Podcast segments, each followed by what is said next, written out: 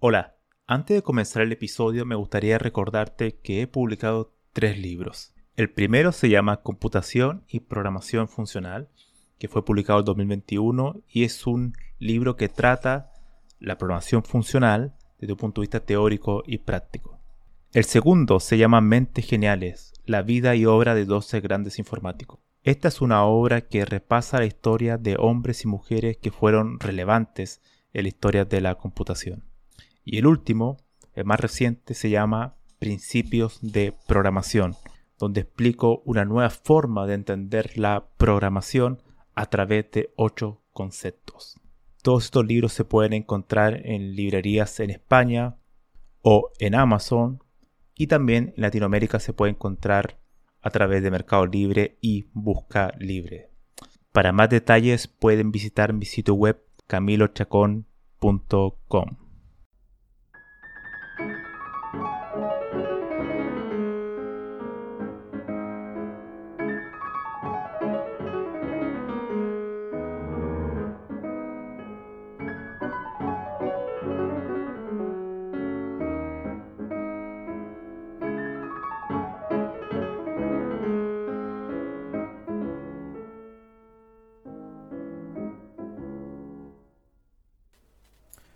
Hola, hola, bienvenidos al episodio número 20.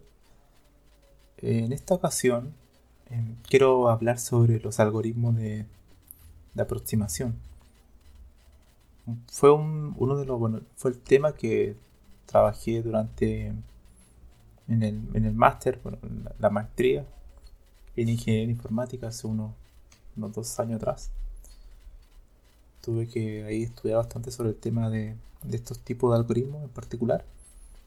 Y bueno, me acordé también de esto porque hace unos días atrás respondí una pregunta en Quora de, cuál es el algoritmo más eh, contraintuitivo que conoces.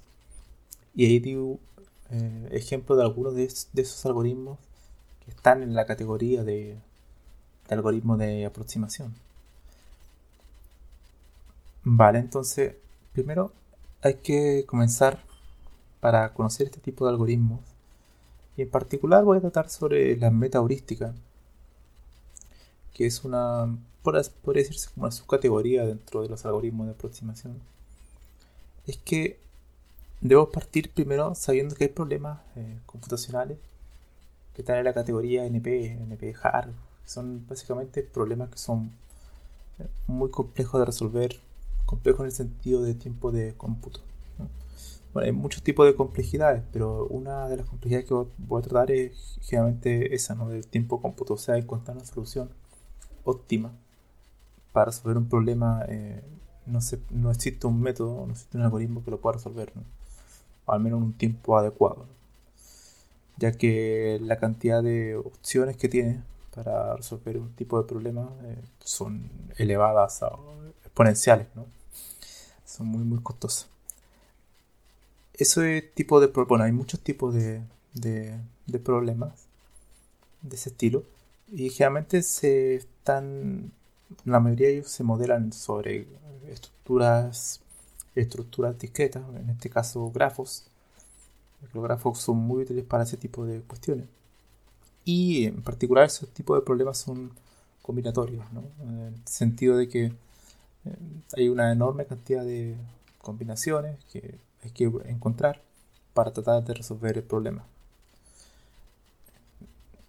Uno de los problemas que más populares que existen es este el tema de ese problema del, del viajante o el problema del vendedor viajero, como quieran llamar, llamarlo, que básicamente es un problema, bueno, un problema clásico, propuesto hace muchas décadas atrás, que trata sobre bueno, un vendedor que tiene que recorrer N ciudades y tiene que pasar por cada una de ellas. Y, el tema es tratar de encontrar el camino, eh, asumiendo que cada ciudad pues, uno conoce la distancia entre ellas, eh, cuál es la ruta eh, que ocupe menos tiempo, ¿no? o sea, que tenga un mínimo costo. Eso, claro, si uno lo modela como, como un grafo, cada vértice es una ciudad, cada arista es la distancia. Y, Y si asumimos que es un grafo bidireccional, no, dirigido, eh, bueno, el problema se transforma en un problema factorial n, ¿no? O sea, y si, bueno, y si quitamos el nodo del, del viajero, por así decirlo, entonces quedaría en factorial n-1. Y bueno, eh, además, bueno, se puede, se puede dividir por todos para, asumiendo que es bidireccional el grafo, pero independientemente de eso, eh, es un problema que tiene una enorme cantidad de combinaciones para encontrar lo correcto. Existen, bueno, métodos que la contraparte de los algoritmos de aproximación son los métodos exactos o los algoritmos exactos, que quizás muchos los conocen a través de software eh, empresarial que son como Ziplets, la versión open source que es, bueno, no es la versión open source de, open source de Ziplets, pero es un equivalente, entre comillas, de Ziplets, es un Gurobi, que es un framework para optimización. A todo este tipo, bueno, todo este tipo de cuestiones se le llama generalmente problema de optimización, optimización a nivel algorítmico. Y bueno, ese tipo de software eh, permite trabajar con algoritmos exactos, son muy eficientes, problemas lineales. Y claro, este tipo de problemas, como el del vendedor viajero, lo pueden resolver, pueden encontrar la solución óptima, pero en instancias muy pequeñas. Con instancias muy pequeñas me refiero a, un grafo, por ejemplo, a, la estructura que vamos a trabajar, que es el problema. Si tiene un grafo 10 nodos, bueno, no es tan costoso. Si tiene 20 ya se hace más costoso y así sucesivamente. Si hablamos de un grafo de 1000 nodos, bueno, explota el computador, ¿no? Ahí necesita un algoritmo que, que sea exacto como, o, que siempre lo pueda tratar en un tiempo adecuado. A ese tipo de cuestiones se llama un problema NP. ¿no? Necesita un problema, o sea, necesita un algoritmo que, que lo pueda resolver en un, en un tiempo acorde. Es por eso que nacen los algoritmos de aproximación. Los algoritmos de aproximación, la idea central es eh, cómo puedo encontrar una solución eh, buena, no, quizás no la óptima, pero que lo pueda hacer en un tiempo adecuado, un tiempo acotado que me permita eh, encontrar una buena solución. No, quizás no va a ser la mejor, pero me va a servir para, para tratar el problema. Em, generalmente la mayoría de este tipo de problemas son, como había mencionado, son combinatorios. Eh, se modela con grafo. Así que, bueno, hay muchísimos tipos de problemas. El, del vendedor viajero es uno de ellos. Otro tipo de problema que puede ser un poco más abstracto de asimilar es el tema de encontrarlos. Eh, ah, imaginemos que tenemos un grafo de millones de nodos, ¿no? Entonces, eh, bidireccional. Y te piden eh, encontrar la mínima cantidad de, nodos que te permitan cubrir todas las aristas. ¿no? O sea, la mínima cantidad de vértices que te permitan cubrir todas las aristas. Em, es un problema extremadamente complejo, ¿no? O sea, en el sentido de que sí es verdad que dentro de los problemas de optimización es un, es un problema simple, entre comillas, eh, sí, si tú lo piensas detenidamente, es un problema bastante complejo de encontrar una solución óptima. O sea, no existe un algoritmo que pueda resolver el problema, ese problema de manera exacta en una instancia muy grande, en un grafo muy grande de 1000, 2000 nodos. Entonces, eh, entre toda esta categoría de algoritmos de aproximación están las eh, metaheurísticas. Las metaheurísticas tratan sobre tratan, tienen componentes bastante curiosos. Son algoritmos que cuando yo la primera vez que los vi tenían un componente aleatorio dentro de ellos. Y eso quiere decir de manera más, explícita es que agregan un random dentro de, sus operaciones para tratar de escapar de un tipo local y seguir, seguir avanzando. Generalmente los problemas de optimización tratan sobre cuestiones como maximizar resultados o minimizar. Bueno, el problema que así mencioné es de minimizar.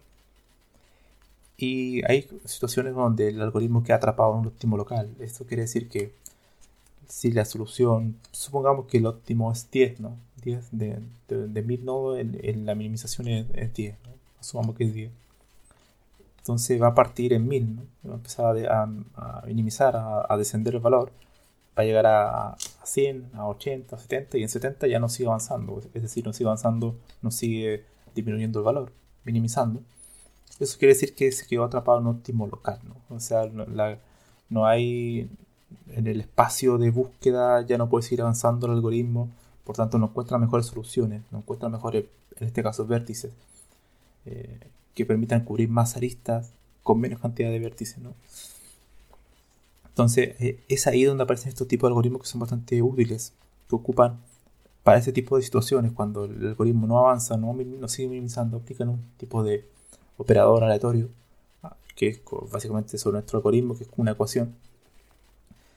Eh, aplica un operador sobre, generalmente, eh, un, valor aleatorio uniforme, o sea, entre 0 y 1.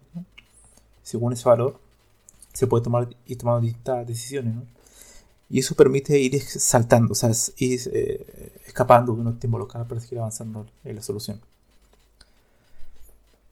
Uno de los ejemplos de este tipo de algoritmos son, eh, bueno, el, ACO o ACO, que es que Colony Optimization, que es como eh, este algoritmo que se llama colonia de hormiga, el algoritmo de colonia de hormiga, que es un algoritmo que trata de ser una metáfora del comportamiento de las hormigas que básicamente las hormigas, bueno, se empiezan a mover en distintos lugares, asumamos que se están moviendo por el grafo, y van dejando una cuestión que se llama la feromona. Entonces la feromona lo que hace es ir eh, marcando cada nodo que va avanzando y si encuentra una buena solución por ese camino, por ese pack, ¿no? ese camino del grafo, bueno, la feromona, el valor de la feromona va aumentando. Eso significa que la siguiente hormiga, que pueden ser cientos o decenas o, o quizás poco menos, cinco, se van, a detectar que hay feromonas por ahí, entonces van a tener mayor probabilidad de ir avanzando por ese camino. Y bueno, si después encuentran otro camino que tiene una, mejor minimización en, estos problemas, cuando evaluemos la función objetivo, eh, las feromonas van a avanzar por, van a aumentar por el otro camino, entonces van a tener más probabilidad de irse para, para el otro camino. Y van a dejar relegado el camino anterior. Bueno, eh, así es un poco la idea de, de, la colonia de hormigas, que es un mecanismo bastante simple, bastante interesante, de ver cómo podemos emular comportamiento de la naturaleza en, en sistemas algorítmicos. Eso es, lo, eso es lo, interesante y que nos permite resolver problemas que son como estos muy, complejos. Y funciona muy bien, de hecho funciona muy bien a pesar de que tiene componente aleatorio, que de hecho cuando tuve la primera clase de metodística a mí, para, para mí fue bastante, bueno, primera clase de, de la asignatura de eh, optimización combinatoria, eh, me parece más específico. Bastante curioso porque yo empecé a ver, bueno, el profesor decía, bueno, eh, esta solución comienza con un con un conjunto aleatorio, ¿no? Entre 0 y 1, y yo quedé como, esto no puede funcionar, o sea, porque que tenga un componente aleatorio, un valor real entre 0 y 1, puede ser cualquier cosa, ¿no? Pero la cuestión es que, independientemente de eso, cuando empiezas a operar sobre un grafo, eh, la ecuación que tiene este algoritmo tiene una cierta, un, cierto patrón, o sea, no es totalmente aleatoria. ese valor aleatorio solamente permite crear una cierta perturbación, como se le llama, o sea, un operador de perturbación sobre la solución, que no se aleja tanto de lo que está anteriormente, pero que sí le permite quizá avanzar a una mejor solución. Eh, y eso es muy interesante. Eso es muy interesante que ocupando operador aleatorio eh, en una parte particular del, algoritmo te permite encontrar soluciones muy buenas. Eso es lo, eso es lo, lo, interesante de este tipo de, algoritmos. Otro tipo de algoritmos también que, va, que es de la misma familia son los algoritmos genéticos. Que los algoritmos genéticos tratan la metáfora ahora ya no son las hormigas, sino que es la biología en sí, o sea, la genética, el tema de la mutación, ese tipo de cuestiones, cómo van mudando los, los, genes y cuestiones así. Eh, se lleva a un modelo computacional, un algoritmo y se van aplicando cuestiones. Y con la misma idea, ¿no? O sea, y alguna parte de su componente, hay un componente aleatorio. Que hay un operador que se llama crossover, entonces todo, ese tipo de, cuestiones que son términos de, de, la biología y que se llevan al componente algorítmico y que son bastante interesantes. Hay otro también que se llama sistema de partículas, el PSO, PSO me equivoco, que ya funciona como un sistema de partículas, como algo de la física, ¿no? Trata de que cada partícula tiene una velocidad y una dirección, bueno, todo ese tipo de cuestiones, ¿no? Como metáfora que se llegan a un, algoritmo. Las metaheurísticas, a diferencia de una heurística como tal, ¿no? como mencioné anteriormente, este tipo de algoritmo se llama metaheurística. Metaheurística es porque la palabra meta significa que es sobre, sobre, sobre, lo, sobre, sobre la heurística. Eso quiere decir que es una generalización, trata de hacer una generalización sobre la heurística. Entonces, metaheurística es como más allá de la heurística.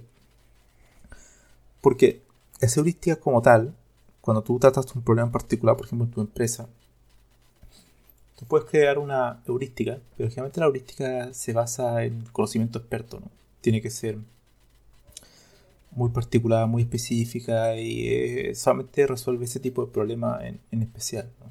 Si tú lo quieres llevar después a otro tipo de problema, bueno, tienes que hacer grandes modificaciones en esa heurística y nadie te asegura que va a funcionar para, para ese otro tipo de problema. La meta heurística, a pesar de que no, no, no evitan todo ese tipo de cuestiones, sí tratan de generalizar más y son aplicables o son más fáciles de aplicar para llevarte un problema A a un problema B de manera más fácil. Ese tipo de... Y, eso es lo que lo hace generalmente interesante. Ahora, hay muchos eh, mecanismos para trabajar con algoritmos de, aproximación, este, en particular metaheurística. También hay técnicas que yo he estado trabajando en hace un tiempo, que son las técnicas híbridas, que quiere decir que yo ocupo, por ejemplo, en alguna parte del algoritmo de, la solución. Eh, un, algoritmo exacto, por ejemplo, Ziplets. O sea, lo resuelvo con Ziplets, una parte de la solución. Y la otra parte sigo operando con metaheurística, ¿no? con algoritmo de aproximación.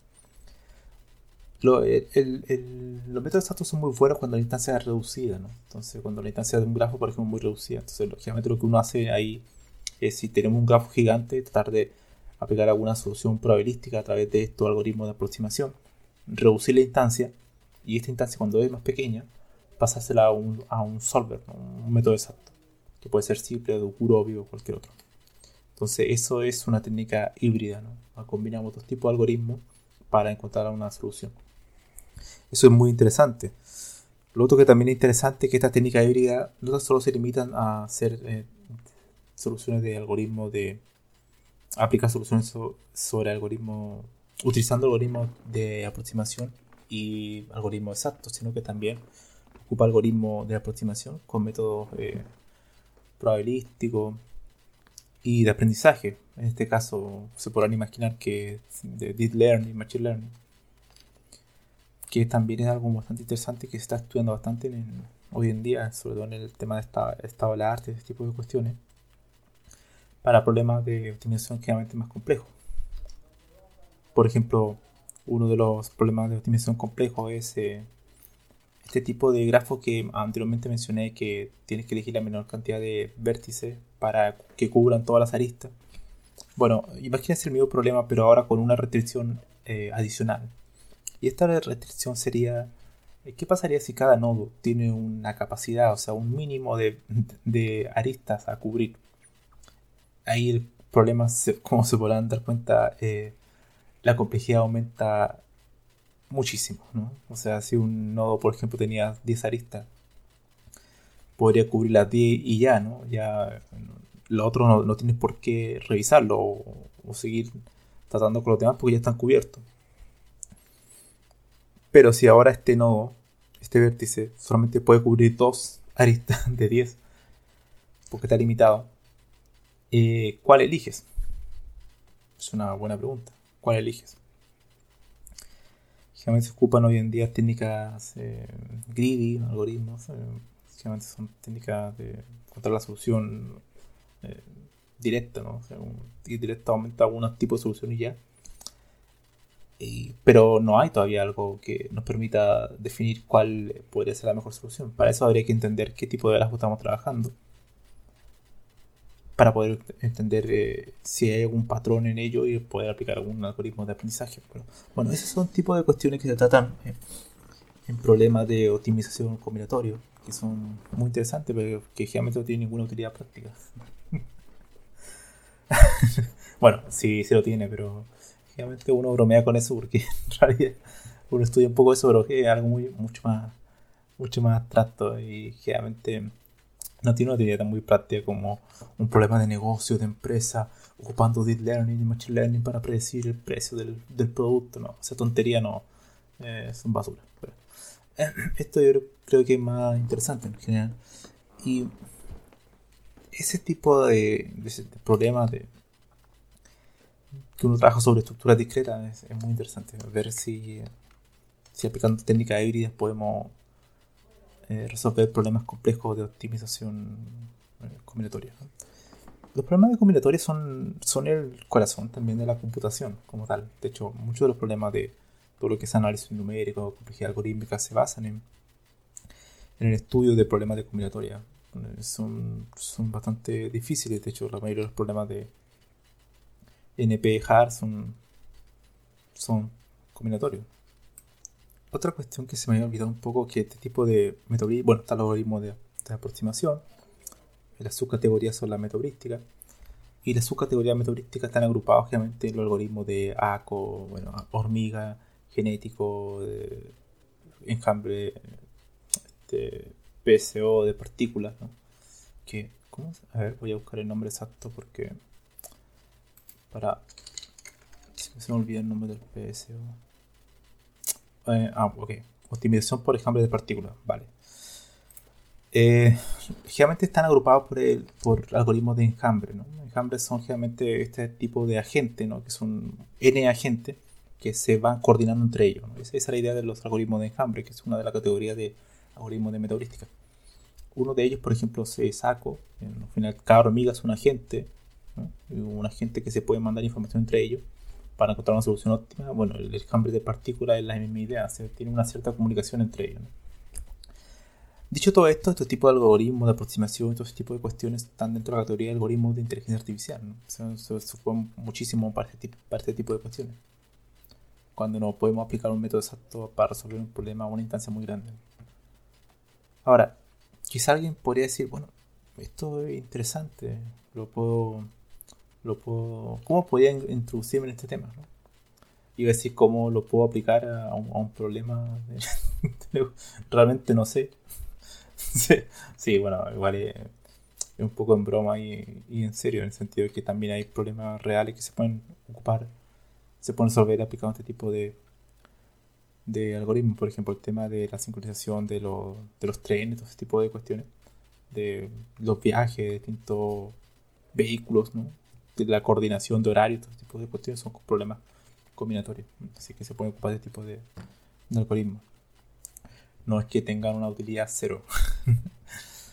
bueno, el, tema de estudiar problemas NP es siempre bastante, bastante útil. O sea, si uno encuentra algoritmos que apliquen técnicas un poco más inteligentes sobre esto, esto, este tipo de problemas y que pueden encontrar mejores soluciones en un tiempo acotado o mejor, eh, siempre es muy bueno.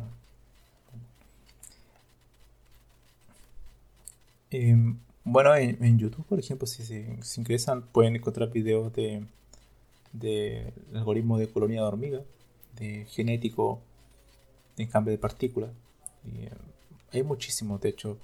Una de las cosas que también se critican en las metodísticas es que se, ocupa, se crean mucho, muchas metáforas desde la naturaleza, ya sea las partículas, la genética, las hormigas, pero ya son tres y hay decenas y decenas de algoritmos que probablemente parece un zoológico, están todos los animales, el algoritmo del jaguar, el algoritmo de, de no sé, del pingüino, hay miles de algoritmos de ese estilo que tratan de ser metáforas del comportamiento de esos animales y lo llevan a, este tipo de, de algoritmos computacionales. El tema está en que muchos de ellos no, no representan ninguna mejora sobre otros. De hecho, son muy pocos los algoritmos. De hecho, lo que menciono son los clásicos y son los que realmente crearon un aporte real a, este tipo de, de, categoría de, algoritmo. Los otros son solamente derivados de ellos que aplican una mejora, en muchos casos discutible, pero que, claro, van a una mejora insignificante y a verse uno nuevo y uno nuevo, pero en realidad es, es, un ACO, por así decirlo, ¿no? es, un, es un algoritmo de hormiga solamente que tiene una pequeña modificación y le pusieron otro animal, por lo menos, otro eh, comportamiento de la naturaleza y inventaron otras metáforas. Pero en realidad, si uno ve las ecuaciones, que, son que, importa, que es lo que importa, no hay una, una gran diferencia. Así que una de las formas de, introducirse al tema, si no quieren leer, por ejemplo, libros más técnicos o más de enfoque teórico, eh, pueden meterse, ingresar a YouTube y ver algoritmos de genético, de hormiga, van a encontrar que hay código en Python, en casi todos los lenguajes.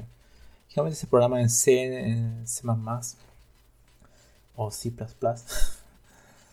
y en Python. Python, bueno, Python se ocupa para casi todo y tiene muchas herramientas útiles, package para trabajar sobre, sobre este tipo de, de, problemas de, de grafo. Para mí esta cuestión es interesante. Los problemas de complejidad de NP siempre son bastante interesantes. Generalmente, y generalmente los, los problemas son de grafos son muy interesantes. Eh, las, técnicas que se ocupan algorítmicas sobre esto, si es verdad que quizá no tienen una utilidad práctica tan, notoria, tan marcada, em, yo creo que te hace mejor eh, programador y también en, cierta medida mejor eh, científico de la computación, porque al final todo este tipo de algoritmos uno hace experimentos, prueba y error, prueba y error y va midiendo la estadística de los resultados de toda esta instancia, etcétera que un trabajo metódico, eh, bastante que uno trata de ser lo más perfeccionista posible. Las técnicas que aprende son muy sofisticadas eh, a nivel algorítmico y eso obviamente te entrena la mente. Al final, esa es la idea. Uno podría estar resolviendo todos los días un algoritmo de ordenamiento, pero en realidad esa cuestión ya no, no mejora nada tu capacidad. Una vez que tú lo aprendes y lo implementas, después no, no representa este, se vuelve, se vuelve trivial. Entonces, si empiezas a trabajar con problemas que son más complejos, estás tratando ya tu mente al límite. Y es un poco la idea de trabajar este tipo de problemas que son más, son más complejos. Siempre aparece un problema nuevo de, combinatorio que, que es interesante tratar y tratar de buscar algún tipo de solución. Yo actualmente trato de investigar sobre eso hoy en día. Así que es interesante. Yo creo que cualquier persona que esté interesada en este tipo de temas me puede escribir, bueno, por, cualquiera de mis redes sociales. Que dicho sea de paso, no son muchas. Probablemente encuadre más fácil comunicarse conmigo. O a mi correo Gmail. Si, quiere investigar sobre este tema, así que le puedo recomendar libros, artículos o lo que sea. Y es, es divertido. Yo lo encuentro muy divertido trabajar sobre este tipo de problemas que te hacen pensar mejor un, un... Te hace mejor eh, informático como tal, ¿no? O sea, cuando tratas con problemas más complejos, obviamente te vuelves mejor. O sea, eso es sin duda. Es algo totalmente real y, y uno tiene que salir un poco de la zona de confort, ¿no? Porque hay veces que uno cuando trabaja como desarrollador de software empieza a hacer cuestiones como aplicaciones web y generalmente, a menos que estés trabajando en una empresa que requiera mucho rendimiento, performance, mucha eficiencia, tú no tienes que hacer cosas muy complejas. Estás en un trabajo mucho más rutinario, mucho más del día a día, de cumplir horario, donde no tienes que ver este tipo de problemas. Pero cuando tú tratas con este tipo de problemas, puede ser esto, puede ser cualquier otro, ¿no? Eh, que de otra área, tú, tu mente se va al límite, ¿no? O sea, la idea de llevarlo al límite y es muy gratificante una vez que entiendes cómo tratar este tipo de problemas. O tener al menos una idea de qué, qué tipo de técnicas puedes utilizar para solucionarlos. E indudablemente, indudablemente te sientes mucho más realizado y te sientes que, eh, que has, te has superado a ti mismo que eres mejor de lo que eras ayer. ¿no? Al menos para pensar de manera algorítmica, que al final es el, corazón de la, de la computación. Bueno, este sería entonces el, el, capítulo. El capítulo, bueno, no, es un libro, es un episodio, en realidad. Los libros me tienen un poco loco últimamente. Eh, ahora este sería el episodio de los algoritmos de aproximación, metodística. Hay mucho más para hablar sobre este tema, se podría hacer mucho más episodios, pero, pero bueno, o sea, si alguien tiene también un tema que le gustaría que hablara, o que quisiera venir a conversar conmigo aquí, yo encantado me pueden mandar un email o, comunicarse por cualquier medio conmigo. Y yo estaría feliz, ¿no? Feliz, feliz. Así que eso sería. Nos vemos en el siguiente episodio. Adiós.